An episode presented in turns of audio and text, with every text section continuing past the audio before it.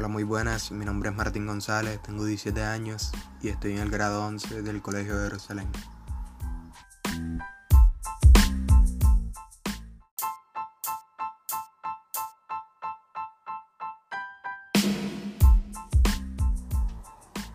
Antes de comenzar les diré el versículo de, del día. Este versículo dice que así que en todo traten ustedes a los demás tal y como quieren que ellos los traten ustedes. De hecho, esto es la ley y los profetas. Mateo 7:12.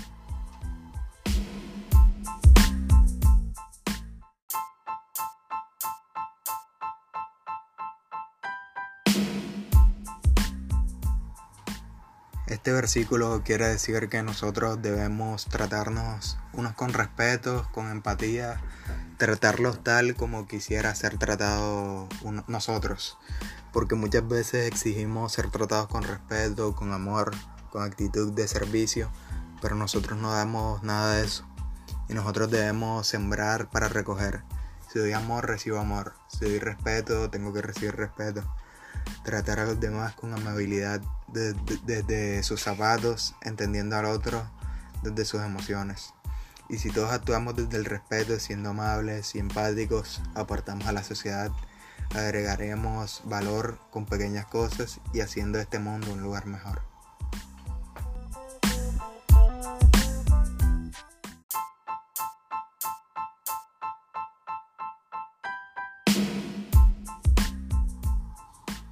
Dicho el versículo, empecemos. Primero que todo les diré qué es la administración de empresas. La administración de empresas es una rama de las ciencias sociales que tiene como objetivo principal tomar los recursos de forma estratégica para lograr los objetivos a corto, mediano y largo plazo de una empresa.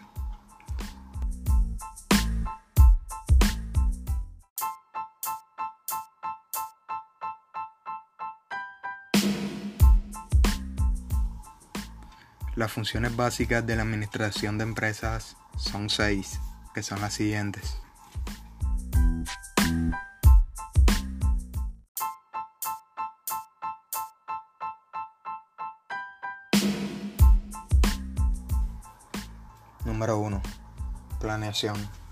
La planeación es la planificación anticipada de los objetivos, los programas, la política, los procedimientos y formas de acción dentro de una empresa.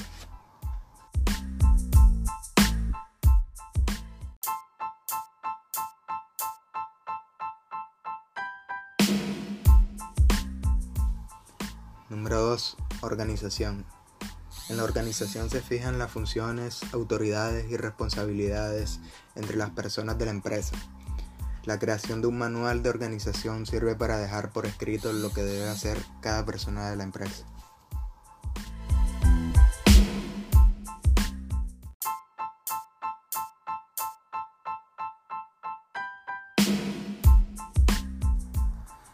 Número 3. Dirección. En la dirección se determina cómo se imparten las decisiones u órdenes donde se debe tener en cuenta que sean razonables, compuestas y claras.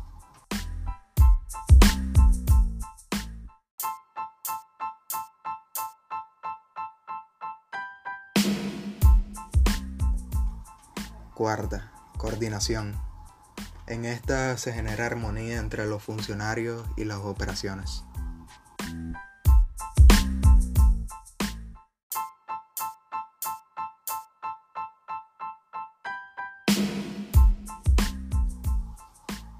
Número 5. Control. En esta se debe establecer patrones de comparación para poder medir los resultados. Las herramientas de control de una empresa pueden ser contabilidad, estadística, control de presupuesto, auditoría, control de calidad y entre otras herramientas.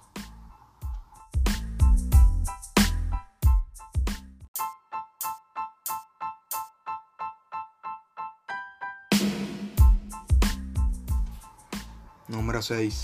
Evaluación. En esta se verifican los resultados obtenidos y se proponen correcciones en los procedimientos o ejecuciones.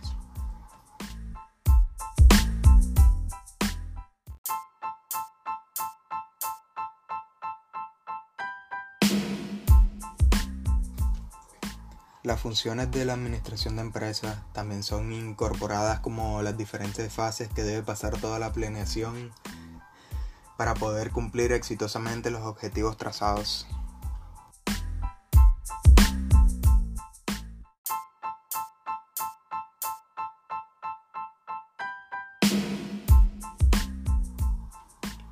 Un profesional de la administración de empresas puede trabajar en muchas áreas, como por ejemplo administrador financiero, analista de logística, auditor administrativo, planificador empresarial, asesor, organizador de empresas, consultor y promotor de empresas, entre otras áreas.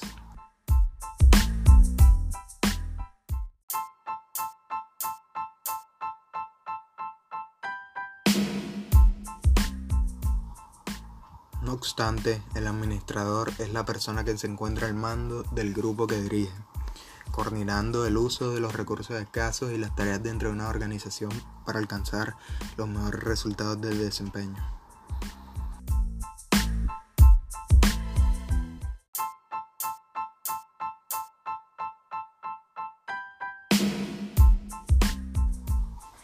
Sin duda, un administrador juega un papel muy importante dentro de un grupo o organización, porque la manera como administra los recursos y tareas será determinante para alcanzar los objetivos que se proponen.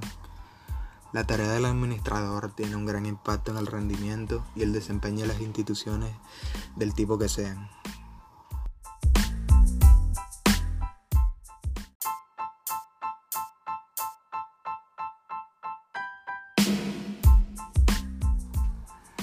Dicho ya las cosas más importantes de la administración de empresas, ya les vengo a decir, hablar sobre la otra carrera en la que estoy interesado, que es negocios internacionales.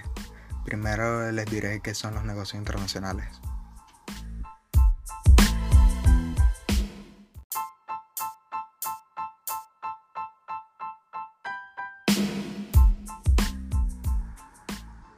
Los negocios internacionales son las transacciones, exportaciones, importaciones, inversiones, financiaciones privadas y gubernamentales que involucran a dos o más países, es decir, la relación existente entre una organización y su mundo exterior.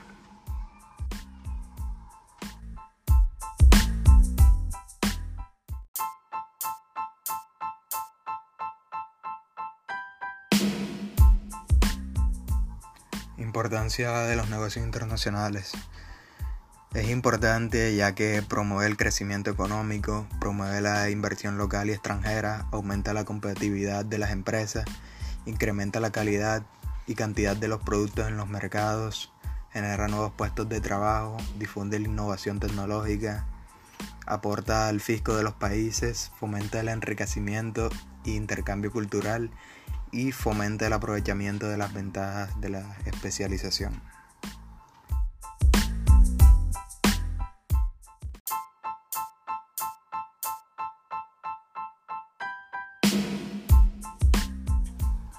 Lo que se hace en negocios internacionales es liderar con éxito el desarrollo de actuales y nuevos mercados internacionales, ejerciendo actividades profesionales relacionadas con la planeación, consultoría, dirección y toma de decisiones con visión global, atendiendo la demanda de entidades privadas y gubernamentales que propendan por el desarrollo internacional de la región y del país.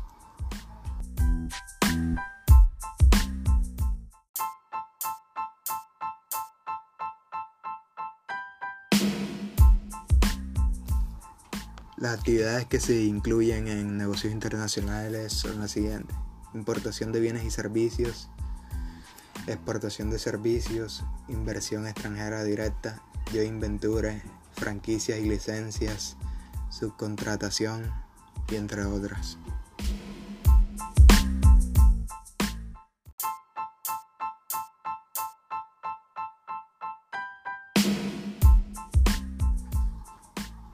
Existen los negocios nacionales y este se diferencia de los internacionales por los medios de transporte no habituales, dificultad para obtener información adecuada y suficiente sobre la contraparte, las legislaciones y sistemas jurídicos nacionales distintos, la mayor complejidad en la documentación comercial, el uso de la moneda distinta, adaptaciones en el producto, en su presentación o distribución, riesgo del país, medios de pago poco o nada habituales, idiomas y costumbres y mecanismos de financiación diferenciados.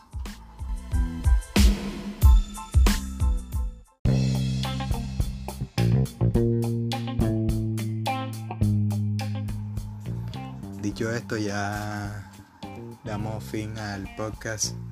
Gracias a los que estuvieron escuchando. Que tengan un buen día.